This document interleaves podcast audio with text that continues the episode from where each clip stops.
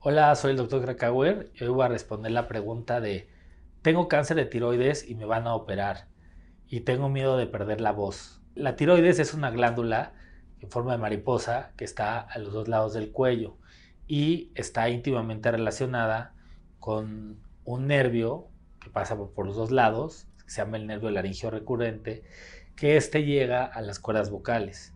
Entonces, efectivamente, cuando quitamos la tiroides, podemos lastimar el, nervio laringio. Cuando pasa esto, el paciente puede quedar con cierta disfonía.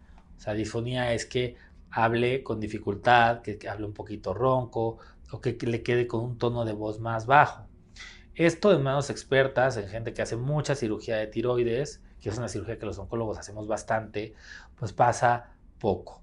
Cuando el tumor es muy grande o cuando el tumor está muy este, adherido, muy agarrado a la, zona, a la tráquea, donde pasa justo el nervio, pues muchas veces conscientemente se tiene que sacrificar el nervio para poder quitar el tumor.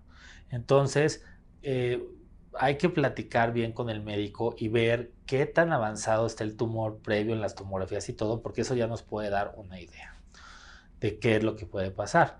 Ahora, hay una muy buena alternativa que podemos usar en, las cirugías, que no en todos los hospitales lo disponemos, pero también se puede contratar para llevarlo a algunos hospitales, que es los monitoreos eh, de los nervios. Y esto es que se ponen unos cables especiales y se pone un, monitor que nos va a ayudar a identificar dónde pasa el nervio, porque el nervio es algo súper delgadito que apenas sí se ve. Entonces usamos un, material para, digamos que como este, un puntero, que cuando estamos tocando el nervio nos hace un ruido y así identificamos por dónde va, lo cual nos baja el índice de probabilidades de lesionar el, el nervio bastante.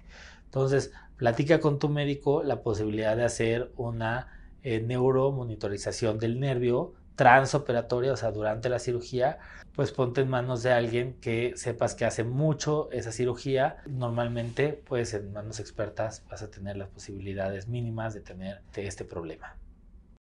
Te invito a leer mi libro Bendito Cáncer, donde comparto estrategias, tips y reflexiones que pueden ser la diferencia en el manejo médico, emocional y espiritual de la enfermedad.